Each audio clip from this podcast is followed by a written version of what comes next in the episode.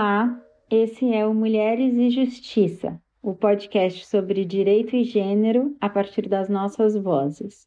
Seja muito bem-vinda, muito bem-vindo, muito bem-vinde. Eu sou a Manuela Miklos. Esse programa é uma iniciativa da Secretaria de Cultura e Economia Criativa do Estado de São Paulo, com gestão da organização social Amigos da Arte. Essa é a estreia da plataforma Cultura em Casa nos canais de streaming de áudio. São mais de 3 mil conteúdos de arte e cultura que você pode acessar gratuitamente em www.culturaemcasa.com.br. Para ajudar nessa aventura, convidamos a Pode Sim, primeira central e produtora de podcasts feitas só por mulheres no Brasil. Nesse programa, apresentamos o livro Mulheres e Justiça: Os Direitos Fundamentais escritos por elas. O tema do episódio de hoje é correntes e mulheres. Vamos falar dos espaços clandestinos, legais ou invisíveis que aprisionam mulheres de diferentes formas. Já vou começar chamando para o papo, à distância, uma das coautoras, a Inês Virgínia Soares, que também é uma das organizadoras do livro. A Inês é desembargadora no Tribunal Regional Federal da Terceira Região mestre e doutora em Direito pela PUC de São Paulo e realizou pesquisa de pós-doutorado no Núcleo de Estudos de Violência da USP. Hoje, a gente vai falar do artigo que ela escreveu para o livro. Ela lembrava do que ninguém devia esquecer: o valor jurídico da denúncia de Inês Etienne sobre o caso A Casa da Morte. Bem-vinda de volta, Inês! Oi, Manu! Obrigada, é uma alegria estar aqui hoje para falar do texto que eu escrevi com a Caroline Murta Lemos. Inês, no artigo você fala da denúncia que a sua xará, Inês Etienne, fez durante a ditadura militar. Ela foi uma das vítimas do Estado, sofreu tortura, foi estuprada e só não foi assassinada porque denunciou. Quais foram os principais efeitos dessa denúncia? O principal efeito, Manu, dessa denúncia foi exatamente revelar que no Brasil a prática da ditadura envolvia também centros clandestinos de tortura e detenção. Essa prática não foi uma prática só brasileira, mas até a Inês Etienne sair viva e denunciar, não se sabia disso. Havia detenções ilegais, todo mundo sabia disso, as pessoas desapareciam, todo mundo sabia disso, mas não se sabia que existiam centros clandestinos de detenção. E a Inês tem essa memória e tem a coragem de fazer essa denúncia. Ela, como você me pergunta, ela não foi assassinada porque denunciou, mas antes disso, ela não foi assassinada e ela não sumiu nesse centro clandestino de detenção, hoje conhecido como Casa da Morte, que era uma casa num bairro residencial em Petrópolis, no interior, na região serrana do Rio de Janeiro, porque ela, eles acreditaram, ela conseguiu enganar seus algozes e, e, eles acreditaram que ela ia sair e ia ser uma, uma espiã deles, ia passar informação para eles. Então ela, ela não foi assassinada primeiro por causa disso, mas quando ela sai 20 quilos mais magra e é internada porque ela está num estado de saúde assim de penúria, ela começa a receber visitas das pessoas da repressão que continuam a ameaçá-la. Então, a solução que foi encontrada para ela foi: o advogado vai, procura alguém do regime militar e diz: olha, é o seguinte, essa mulher praticou o mesmo crime, prendam, por favor, a Inês Etienne. E quando ela é presa, formalmente presa, como criminosa, ela tem a vida dela salva. Mas, voltando à pergunta, o principal efeito dessa denúncia foi exatamente ela dar luz a, a mais esse horror e ela se lembrar, porque a gente não sabe se outras pessoas, talvez nessa casa ninguém tenha saído vivo, mas ela identificar a casa, identificar é, exatamente o local, ela decorou o número do telefone, é, é, então assim ela teve um papel, a memória dela, a memória dela mesmo é, individual foi muito importante para a gente saber dos horrores da ditadura, da ditadura brasileira. Inês, por que é que é importante olhar para as violações de direitos ocorridas na ditadura com um recorte de gênero? É, o que, que a violência praticada pelo Estado contra as mulheres tinha de diferente? A opção de fazer o recorte de gênero nas violações ocorridas durante a ditadura é algo muito importante e ainda muito pouco feito. A gente coloca no nosso texto, quem escreve o texto comigo é a Caroline Murta Lemos, ela é arqueóloga, ela é especialista em arqueologia sensorial e fez uma pesquisa muito importante no seu doutorado, inclusive agraciada com o prêmio CAPES é, de melhor tese de doutorado de 2020 na área de arqueologia e ela estuda exatamente os centros clandestinos de detenção, mas ela não estuda a questão de gênero. Até ela resiste um pouco quando eu a convido para escrever sobre esse tema, porque ela diz: "Não, mas meu recorte não é gênero". Eu digo: "Olha, mas esse recorte de gênero não é muito explorado, então você vai encontrar poucos trabalhos e eu acho que a gente contribui sim mostrando que as mulheres também lutaram pela democracia. Certamente, quando estudamos as práticas nefastas da ditadura, a gente analisa os casos clássicos de mulheres perseguidas, sobreviventes ou assassinadas, como Zuzu Angel, Ana Rosa Kulsinski, Aurora Nascimento Furtado, Amelinha Teles, Denise Crispim. Mas, para além desses casos e outros, um detalhe muito simples foi que me chamou a atenção para a necessidade do recorte de gênero, Manu. Foi quando ouvi pesquisadores argentinos contando a mudança ou a luta pela mudança nas placas de sinalização de pessoas desaparecidas, que antes só contemplava a figura do gênero masculino. Sabe aquele bonequinho com calça e cabelos curtos? Que até hoje a gente usa né, em banheiros, para sinalização de banheiros públicos. A luta deles era exatamente incluir também a bonequinha é, do gênero feminino. E na época eu achei aquilo tão. É, nossa, você está falando de tortura, você está falando de, das piores atrocidades e há essa preocupação com a bonequinha ou com a flexão do masculino para o feminino, mulher, pessoas desaparecidas, homens e mulheres desaparecidas, e depois a gente começa a notar como isso é importante. É tão importante que quando se entra com a ação em 2016, com as denúncias de estupro contra a Inês Etienne, o juiz, em 2017, rejeita a denúncia, ele faz uma avaliação daquela mulher que, ao invés de vítima, passa de alguma forma a, a, ter alguma responsabilidade em toda a violência que ela sofre, inclusive violências que ela sofreu por ser mulher, né? Então é muito importante a gente começar a olhar isso. As mulheres que lutavam, que eram oposição ao governo, ao regime militar, ditadura, e foram perseguidas, elas tinham seus filhos usados, sim, era uma fragilidade a mais, elas tinham seus corpos usados, e isso por muito tempo ficou silenciado. E não foi só no Brasil que ficou silenciado. No começo, talvez o, o sair do horror de uma, de uma ditadura tem aquele espanto de se pensar só nas atrocidades de um grupo homogêneo, de um grupo como um todo. Mas com o passar dos anos a gente vê que as mulheres foram sendo esquecidas e, e, isso pode ter um reflexo sim na nossa posição, é, no nosso protagonismo atual na política, na busca por liberdade. Mas, Manu, há espaço ou sopros de esperança na reversão dessa situação de silenciamento. A decisão de 2017 do juiz que rejeitou a denúncia contra o estrupador de Inês Etienne foi revertida pelo TRF2 em 2019, a partir da divergência lançada pela desembargadora Simone Schreiber. Com isso, o processo criminal do estuprador está em andamento na Justiça Federal de Petrópolis. Isso é muito bom. Já me encaminhando para o final, eu queria destacar que em 1979,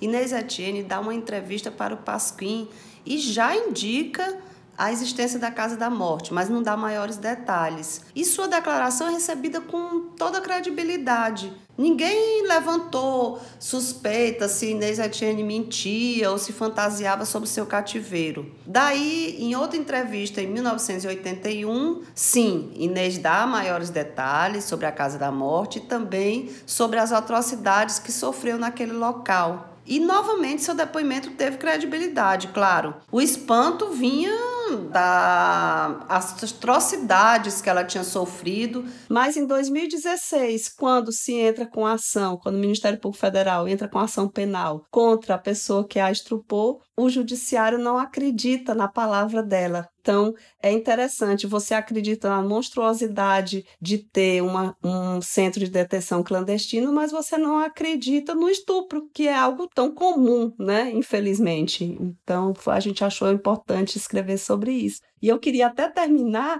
falando uma frase que a Inês Etienne falou em 1979. Ela diz o seguinte: Eu não digo que resisti, eles me quebraram. Durante esses oito anos, eu me senti num processo de colar os pedaços, os meus pedaços. Quer dizer, é claro que a gente nunca vai ser o mesmo vaso. A gente começa o nosso texto falando disso.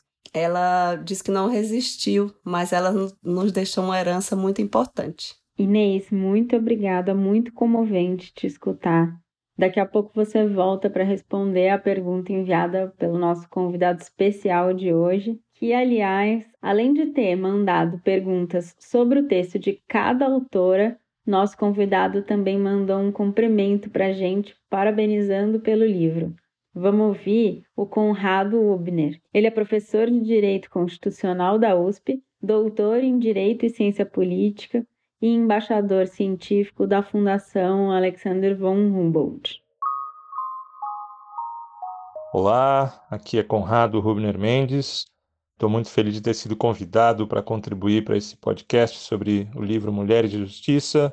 Queria começar dando parabéns às organizadoras, a Alessandra, a Inês e a Sandra, e também a todas as autoras dessa obra opulenta e tão relevante para o aperfeiçoamento do nosso sistema de justiça, a partir de um ângulo que nem sempre foi levado a sério nas tantas e tantas reformas, muitas delas superficiais, pelas quais passa o sistema de justiça brasileiro. Quando a gente fala em acesso à justiça, em justiça democrática, republicana e humanizada, acho que a gente não pode ignorar a dimensão de gênero, entre tantas outras dimensões que marcam uh, o fenômeno da, da discriminação e da exclusão no país. Portanto, isso significa olhar e perceber especificidades do lugar da mulher como juíza, como promotora, como advogada, como vítima, como testemunha de crimes e atrocidades, etc. E eu recebi a missão de fazer perguntas em relação a três capítulos fascinantes e, e bem diferentes é, do livro. Um deles trata da feminização da advocacia,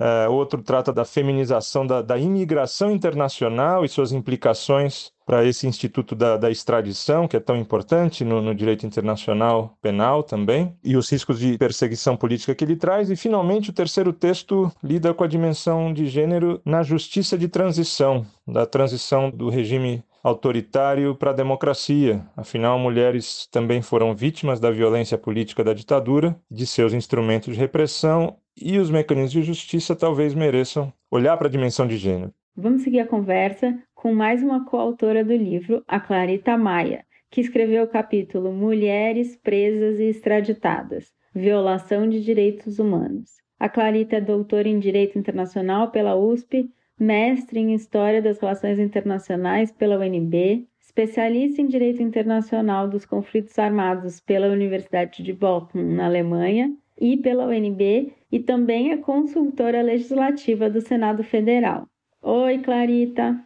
Oi, saudações, ouvintes do podcast Mulheres e Justiça. Muito obrigada, Manuela e Inês, por me convidarem. Quanto a doutora pela USP, eu ainda vou defender minha tese, mas aceito como uma bendição.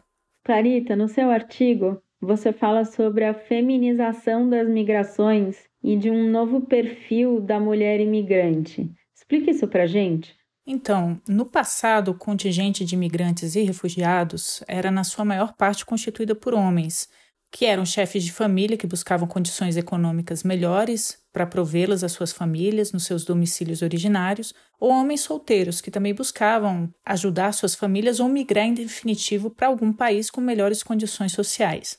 A Organização Mundial das Migrações, no seu relatório de 2018, fez notar que um crescente fenômeno da feminização das migrações, ou seja, o aumento de mulheres nos contingentes de imigrantes, forçados ou não, seja acompanhando seus maridos ou núcleos familiares, seja agora de forma autônoma, A organização atribui esse fenômeno da feminização das migrações à maior também feminização da pobreza mundial, a fuga dos cenários de violência e de discriminação de gênero e a busca por ambientes nos quais haja mais igualdade de gênero. As mulheres que antes eram agentes passivos das migrações hoje são consideradas agentes ativos. E Clarita, em relação à prisão e à extradição, ainda falta um olhar específico para as mulheres? O que, que a gente precisa para avançar e preservar as vítimas de violência política?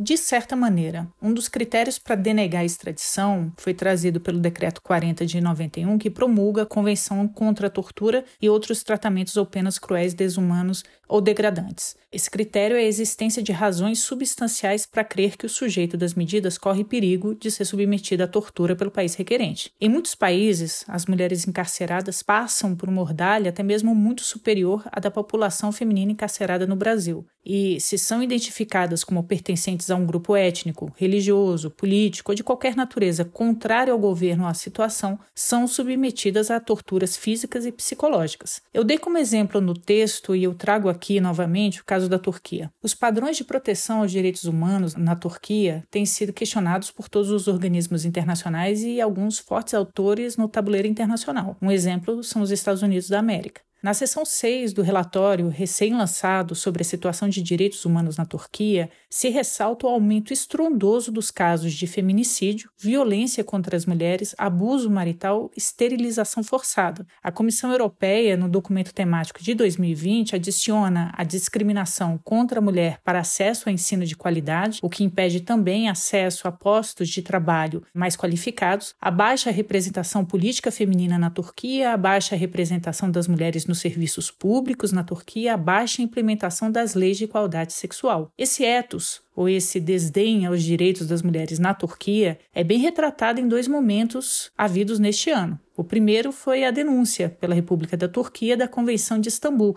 sobre a violência contra as mulheres, anunciada em março desse ano. E a cena que é para além da descortesia quase distópica da Ursula von Leyen, que é a atual presidente da Comissão Europeia, de pé e atônita em uma reunião havida em Istambul, porque Erdogan não previu uma cadeira para ela. Esse é o desdém à mulher normalizado, institucionalizado. Para a massa carcerária feminina na Turquia, as ONGs de direitos humanos estão roucas de vociferar a respeito dos abusos e torturas físicas e psicológicas. Nós repudiamos Abu Ghraib, mas nós devemos repudiar também quaisquer outras instâncias irmanadas. O governo turco, que tem feito uma verdadeira caçada internacional a todos os seus opositores políticos, é conivente com todos os tipos de abusos que essas mulheres extraditadas e identificadas como dissidentes do regime sofrem nessas prisões. O Supremo Tribunal Federal tem se mostrado sensível sim a casos análogos, mas é preciso que as mentes se mantenham abertas para que o Brasil não venha a ser um facilitador de perseguição política internacional e também um promotor por conivência de graves violações de direitos humanos. Clarita, super obrigada. Já já tem mais pergunta para você responder, enviada pelo nosso convidado especial de hoje. Agora a gente vai conversar com a Patrícia Tuma, que escreveu o capítulo Advocacia, uma profissão tão feminizada quanto desigual. A Patrícia é doutora em Direito do Trabalho pela USP, com pós-doutoramento na Superintendência de Educação e Pesquisa da Fundação Carlos Chagas, é professora permanente do Programa de Pós-Graduação em Direito Político e Econômico da Universidade Presbiteriana Mackenzie e é também líder do grupo de pesquisa do CNPq Mulher, Sociedade e Direitos Humanos. Tudo bem, Patrícia? Tudo bem, Manu. É um prazer estar com vocês aqui hoje. Queria agradecer o convite da Inês para fazer este podcast. Patrícia, você pode explicar o termo teto de vidro e comentar como a sua pesquisa o identificou na carreira das advogadas? Claro.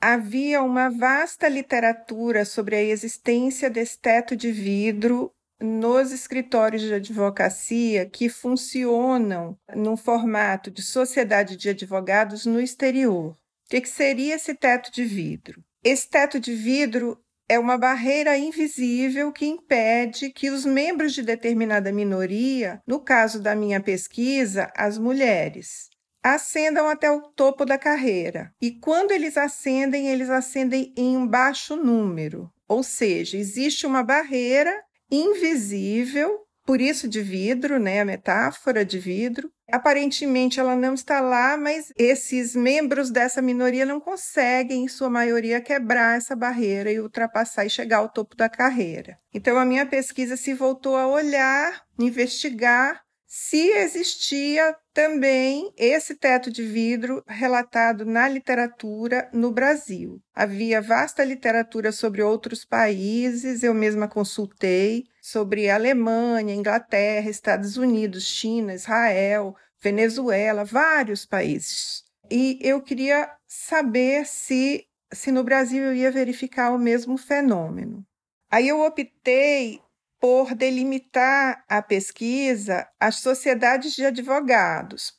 Por quê? Porque são escritórios que funcionam no formato empresarial, que assumem um formato empresarial em que a ascensão dependeria única e exclusivamente do advogado ou da advogada ter as competências necessárias para aquele estágio da carreira. Por quê? Porque no escritório familiar é muito fácil se imaginar que a filha sucederá ao pai, que não haverá qualquer dificuldade em termos de ascensão. Mas num escritório com esse formato empresarial, haveria uma aspas neutralidade né, nos processos seletivos e nos processos de ascensão e eu queria investigar exatamente isso como é que isso se dava né a evolução na carreira até chegar ao topo o que, que eu verifiquei na pesquisa? É um pouco complexo para resumir aqui, mas eu verifiquei que sim, é importante eu deixar claro que eu investiguei os 20 maiores escritórios nesse formato de sociedades de advogados, eu consegui entrar em 10 dos 20, entrevistei 32 profissionais, homens e mulheres, em diversos patamares da carreira, para entender o funcionamento dessas sociedades para entender a carreira, para entender o processo de ascensão, para entender as dificuldades que as mulheres encontram para ascender. E eu consegui perceber que existe sim o teto de vidro no Brasil, os escritórios ficaram entre 12,8% de mulheres no topo e 37%, salvo dois dos dez, que têm números mais ou menos equânimes, de homens e mulheres no topo, mas que eu verifiquei numa investigação mais criteriosa, a partir das entrevistas, que não há mais teto de vidro nesses dois escritórios, porque são escritórios mais modernos, mais virtuais e que têm condições mais precárias de trabalho e os homens não se submetem por muito tempo. Então ficam as mulheres, nesses dois especificamente, as mulheres ascendem, mas na maior parte deles elas ascendem em menor número. Então eu pude concluir que ainda é bem difícil se falar em igualdade de gênero nos grandes escritórios de advocacia. E Patrícia, você vê alguma movimentação no meio jurídico para alterar a forma como isso acontece ou a gente ainda está muito longe de um equilíbrio? Se eu vejo alguma movimentação, sim. A maior parte da clientela desses escritórios é constituída de empresas estrangeiras. E essas empresas, elas têm uma preocupação com compliance. Antes delas fecharem algum contrato com um ou outro escritório, elas querem saber se esse escritório tem um programa de mulheres, tem um compromisso com diversidade, tem preocupações ambientais. Então, é lógico que muitas vezes essas preocupações vão existir, entre aspas, né? Vão existir apenas por uma questão de marketing. Mas eu tendo a acreditar que por um imperativo econômico, esses escritórios vão passar a cada vez mais contemplar esse tipo de preocupação, inclusive porque já está amplamente demonstrado que quanto mais diversa for a equipe, mais lucrativa ela se torna. Então, eu quero crer que hoje, movida por outros propósitos, por uma preocupação econômica, essa realidade vai ser alterada. Mas acho que é uma mudança muito lenta e que não vai acontecer da noite para o dia, sobretudo porque O grande gargalo que eu encontrei na pesquisa foi a questão da maternidade. É, as mulheres não têm dificuldade para ingressar na carreira, no início da carreira, elas entram com muita tranquilidade. Nos processos de seleção de estagiário, elas têm sido a maioria, até porque o curso de direito tem se feminizado muito, talvez seja o processo de feminização mais flagrante né, nos cursos superiores, o que tem acontecido na advocacia, no curso de direito, de um modo geral, mas à medida que elas vão ascendendo, e principalmente onde elas, quando elas estão entre os níveis pleno e sênior da carreira, que é exatamente quando o relógio biológico está pitando, ela vai ou não ter filhos, ela tem que decidir agora porque daqui a pouco não dá mais tempo.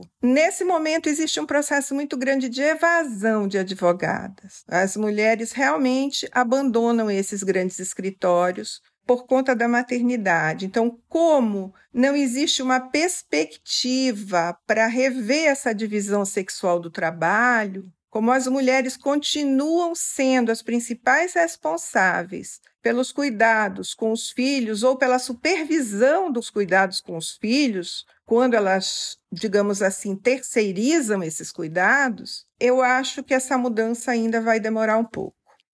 Muito obrigada, Patrícia. Agora a gente vai ouvir as perguntas do nosso convidado especial, o Conrado Wubner. A primeira pergunta que ele mandou é para Inês. O primeiro capítulo tem o título Ela lembrava do que ninguém devia esquecer, valor jurídico da denúncia de Inês Etienne sobre a Casa da Morte, pela Inês Virgínia e pela Caroline Murta Lemos. Como eu disse, é um, um, capítulo que mostra como a justiça de transição, que tem aqueles componentes tradicionais de busca da verdade, de política de memória, promoção da justiça e da reparação. E o capítulo trata um pouco de como esse tema passou a ganhar uma perspectiva de gênero, afinal, entre os, as tantas vítimas fatais e sobreviventes da ditadura brasileira, há muitas mulheres. E acho que um argumento central do capítulo é que a justiça de transição brasileira, nesse aspecto, fez alguns avanços, mas avanços é, bastante tardios para possibilitar que o sistema judiciário brasileiro possa olhar para as particularidades da violência de gênero e sexual. E, e o capítulo enfatiza um pouco o quão paradigmático foi o caso da Inês Etienne, o quão importante foi o testemunho dela para o reconhecimento das experiências acontecidas na Casa da Morte. Então, eu, eu queria abordar um pouco essa, esse problema dos avanços tardios basicamente perguntar para as autoras o que, que falta de avanços eu sei que são muitos, mas na perspectiva de gênero, qual seria um programa de mapeamento dos avanços que faltam para a proteção e para o reconhecimento da vítima feminina da ditadura? Seja um avanço, seja na doutrina jurídica e na jurisprudência, seja na reforma de leis, seja no desenho de instituições de justiça que possam organizar uma política pública é, razoável e atenta à dimensão de gênero. Inês, vamos ouvir sua resposta. Eu agradeço imensamente ao Conrado Ubner. É uma honra ter o artigo lido por ele e ter a participação dele especial, exatamente fazendo uma pergunta sobre esse texto. Falta muito, é, falta muito, muito. Como a gente fala no texto, não houve uma preocupação com a perspectiva de gênero. Na Comissão Nacional da Verdade, esse assunto é tratado, há um capítulo que se dedica à perspectiva de gênero, e esse, no plano oficial, é a institucionalização da verdade pública e oficial sobre as atrocidades que as mulheres sofreram na ditadura está nesse relatório da Comissão Nacional da Verdade. Mas é muito pouco, é, é pouquíssimo. E há uma doutrina jurídica, como eu disse nas perguntas anteriores, a gente opta por escrever esse texto porque há muito pouca atenção, mesmo das pessoas que conhecem o assunto, há tanta incompletude na justiça de transição que as mulheres tiveram ainda alguma reparação, mesmo sem o recorte da, da perspectiva de gênero enquanto que os povos indígenas tiveram pouquíssima reparação, nada de reparação, posso dizer nada. É, há uma menção na Comissão Nacional da Verdade, mas não houve uma investigação mais profunda. Então, dentre as minorias, eu acredito que as mulheres são uma minoria que de alguma forma foram contempladas, as histórias delas ainda estão aí. Mas a pergunta do Conrado é mais instigante, porque ele pergunta também o que é que pode ser feito em relação à reforma de leis ou de políticas públicas que vejam esse recorte, que estejam atentas à dimensão de gênero. E nesse ponto eu não sei o que dizer, porque talvez a própria reparação mesmo é que se ouçam mais as vozes das mulheres. Esse caso da Inês Etienne não repara só a violação que ela sofreu, mas é uma resposta para todas as mulheres que, que não foram à justiça, que não quiseram falar das violações ou não puderam falar das violações que sofreram, inclusive das violações sexuais. Então, eu acho que não seria uma política pública, mas uma resposta em termos de reparação seria que o judiciário começasse a considerar, como considera em outros casos, como tem prevalecido na jurisprudência do STJ, a palavra da mulher como uma palavra verdadeira, mesmo em espaços privados, né, no caso da violência doméstica, mas nesse caso da ditadura, nos espaços clandestinos ou no uso dos espaços legais, como eram as delegacias e os centros militares, mas para agir de forma ilegal. Então, que a palavra da mulher sirva, que seja considerada. Eu acho que talvez a gente começasse por aí, por olhar esse passado de outra forma, a próxima pergunta do Conrado é para Patrícia. Vamos escutar. O segundo capítulo, com o título Advocacia, uma profissão tão feminizada quanto desigual, da Patrícia Bertolin, trata desse fenômeno, de que na advocacia, mulheres, nas últimas décadas, passaram dessa porta de entrada, assim como em muitas outras profissões. A advocacia se feminizou. Mas, apesar disso, mulheres não têm conseguido atingir o topo da carreira, dados grandes e diversos obstáculos que enfrentam, e o capítulo aponta também como que uma profissão, ao ir se feminizando, vai sendo, ao mesmo tempo, desvalorizada talvez por essa razão específica. Então, esse teto de vidro está presente. O que eu queria perguntar é, é, que especificidades há nesse campo profissional empresarial da advocacia ou se, na verdade, não há grandes diferenças em relação a outras profissões, outros campos uh, da atuação profissional, e a advocacia seria apenas mais um exemplo de um fenômeno muito transversal que atravessa muitas outras profissões, liberais ou não. Ou seja, o que se descobre de especificidade ao estudar a feminização da advocacia em comparação com outras profissões. E para pegar um campo muito vizinho à advocacia, dentro do, do mundo do direito, que diferenças há com o judiciário e o Ministério Público, já que lá também há tetos de vidro? Patrícia, vamos ouvir sua resposta.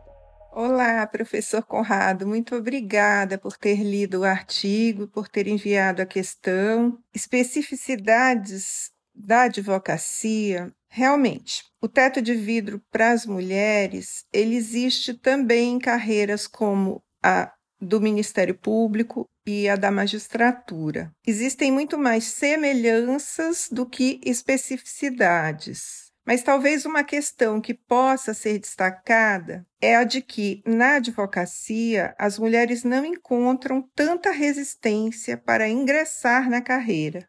E à medida que elas vão subindo, elas vão se tornando mais escassas, menos numerosas. Nessas outras carreiras, no Ministério Público, na magistratura, já no ingresso na carreira, já por ocasião do ingresso, existe uma baixa admissão de mulheres, né? E, e, se argumenta, ah, essas mulheres vão para comarcas, normalmente, logo que elas são concursadas, para comarcas distantes, como é que elas vão fazer? O marido vai junto, a família vai junto, como é que fica a maternidade? Isso tem sido, assim, frequentemente objeto de, alega-se, questionamento em banca de concurso.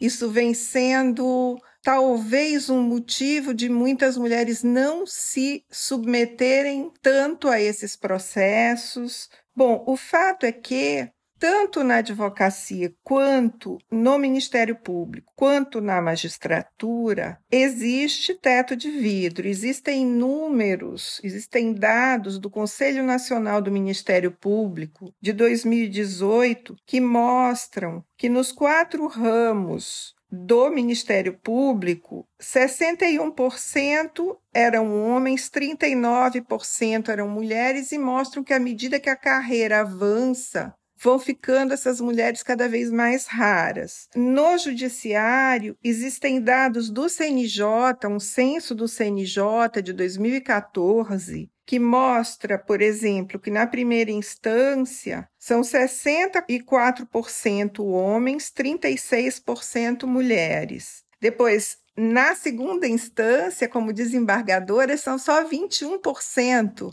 de mulheres. E nos tribunais superiores são só 18,4% de mulheres. Então a gente pode ver que teto de vidro existe em todas essas carreiras, mas a gente também percebe que, digamos assim, nessas carreiras públicas, especificamente na magistratura e no Ministério Público, existe a dificuldade já no ingresso. Faz poucos anos que se discute que as bancas de concurso têm que ter mulheres, né? Isso faz pouquíssimos anos. É, e a gente sabe que tanto nos processos seletivos quanto nas avaliações para ascensão, existe a questão da identidade, existe o princípio da identidade social, que faz com que as pessoas queiram queiram se cercar de pessoas parecidas, né, de iguais. E isso explica porque as bancas não são neutras, elas são em sua maioria constituídas de homens e homens tendem a querer se cercar ainda que inconscientemente de homens. Obrigada.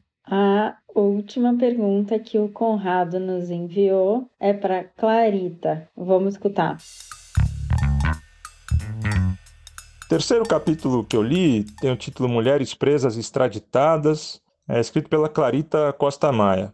E aqui a, a feminização é, é, da imigração internacional, como que mulheres é, passaram a ser imigrantes internacionais não mais como na história em outros tempos foi vinculado ao homem, vinculado à família, mas devido a circunstâncias e conjunturas políticas, econômicas diversas, a mulher é um, uma imigrante autônoma. Isso traz desafios especiais para o direito internacional. E o capítulo é muito interessante porque ele narra que o Brasil fez toda a lição de casa, como, por assim dizer, um bom cidadão internacional, em internalizar os principais documentos e normas internacionais de proteção da mulher. Uh, mas o capítulo diz que há armadilhas que podem driblar esses mecanismos e permitir que um Estado, em concerto com outros Estados, possa, de maneira autoritária, usar o instituto da extradição para perseguição política, para fins autoritários. E aí o, o capítulo mostra que há, há, limites no dispositivo de uma prática comum, que são as listas nacionais, que são usadas para definir quem praticou crimes políticos, etc., e defende a superioridade de um outro mecanismo, talvez menos sujeito a perversões, que seria uma lista da ONU. Uh, a ONU faria, e não cada Estado interessado na extradição de seus cidadãos, mas a ONU faria essa lista. E, o que eu, que eu queria perguntar é se, se de fato essas são duas opções, e são as duas opções excludentes, e que caminho o Estado brasileiro contemporâneo tem adotado para proteger essas mulheres imigrantes de perseguição política. Vamos escutar a resposta da Clarita. Professor Rubner, é uma honra essa interlocução com o senhor, cuja trajetória acadêmica admiro muitíssimo e acompanho. Professor, desde o 11 de setembro, o Conselho de Segurança das Nações Unidas tem exortado aos estados a tipificarem o crime de terrorismo e também o crime de lavagem de dinheiro para fins de financiamento ao terrorismo. Redes amplas e muito capilarizadas de financiamento ao terrorismo foram identificadas, descobertas pelos serviços de inteligência internacionais após o que foi considerado um ato de agressão internacional. Convém lembrar que as decisões do Conselho de Segurança são congentes, obrigatórias a todos os membros do sistema ONU. O Brasil, então, cumpriu o primeiro dever de casa, que foi tipificar o crime de terrorismo de forma tardia em 2016 com a Lei 13260. O artigo 6 dessa lei já tipifica o crime de lavagem de dinheiro pelos núcleos: receber, prover, oferecer, obter, guardar, manter em depósito, solicitar, investir de qualquer modo, direto ou indiretamente, recursos, ativos, bens, valores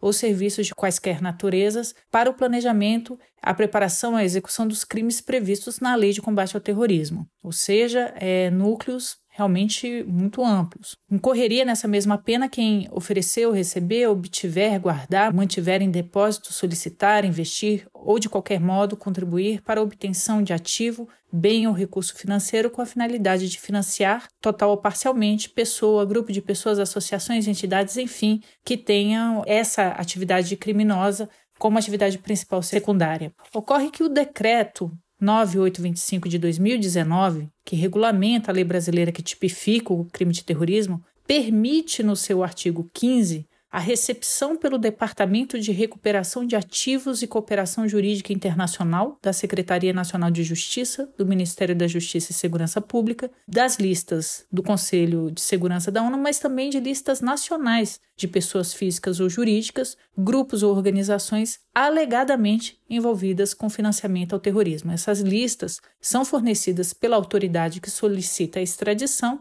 e, em tese, servem apenas para subsidiar as autoridades judiciais responsáveis pela designação nacional. Essa lista nacional, ou essas listas nacionais, seriam compostas por elementos reunidos por meio de ações de monitoramento ou intercâmbio de informações entre entidades nacionais e internacionais. Pois bem, preocupa-me, claro, o uso político dessas listas nacionais e o zelo ou depuro com que as autoridades nacionais aceitarão ou não essas listas e as revisarão criticamente. Se houver uma aceitação cartorial das listas nacionais estrangeiras, o que se conclui é que, sob as vestes da legalidade, o Brasil poderá, de fato, lavar as mãos e contribuir com perseguições políticas internacionais e graves violações de direitos humanos. Qual o grau de revisão crítica que haverá por parte do poder público brasileiro sobre essas listas me preocupa muito. Também porque todos sabemos que a exiguidade de recursos humanos e o comando político dos órgãos de inteligência nacionais podem promover, se for conveniente, uma ação entre amigos, uma troca de favores políticos, às expensas dos direitos humanos. O Grupo de Ação Financeira contra a Lavagem de Dinheiro e o Financiamento do Terrorismo, GAFI, que é uma organização internacional com a finalidade de desenvolver e promover políticas nacionais e internacionais de combate à lavagem de dinheiro e ao financiamento do terrorismo, fundado pelo G7, G7 é aquele grupo dos sete países mais industrializados do mundo: Estados Unidos, Japão, Alemanha, França, Itália, Canadá, Reino Unido, além da União Europeia. Esse relatório indica o uso casuístico, político, arbitrário da lei turca de lavagem de dinheiro para fins de terrorismo para alcançar inimigos políticos. Turquia, entre outros países. Em outro espectro, me preocupa também como serão identificadas e tratadas as pessoas que agem de boa fé, e eu me explico. O Hezbollah tem um consabido braço terrorista, mas tem também um menos conhecido braço assistencialista. Ele sustenta hospitais e possui algumas ações humanitárias. Pois bem, um comum do povo que contribua para uma ação social do Hezbollah. Contribuição essa que possa ou não vir a ser desviada, será tratado de forma justa ou como um terrorista. Então há muitas nuances nessas questões extremamente dignas de cuidado, sob o risco de o Brasil se tornar cúmplice de regimes atentatórios contra os direitos humanos. Muito obrigada, Conrado, pela participação. Obrigadíssima, Clarita. Parabéns a todas as realizadoras do podcast Mulheres e Justiça. É muito oportuno trazer as várias vozes femininas para o palco político, para o palco do debate. Por mais que pareça que nós estamos ganhando representatividade e voz, de fato, nem sempre é assim. Nós sabemos quais são as dificuldades práticas para conseguirmos o protagonismo que nós merecemos. Obrigada também, Patrícia. Eu que agradeço, Manu. Eu que agradeço. Foi excelente estar aqui e trocar essas experiências hoje. E muito, muito obrigada, Inês. Obrigada, Manu. Obrigada aos ouvintes. Foi uma alegria estar aqui hoje com vocês. A gente agradece também a quem nos ouviu até aqui. A gente continua no próximo episódio do Mulheres e Justiça. Até lá!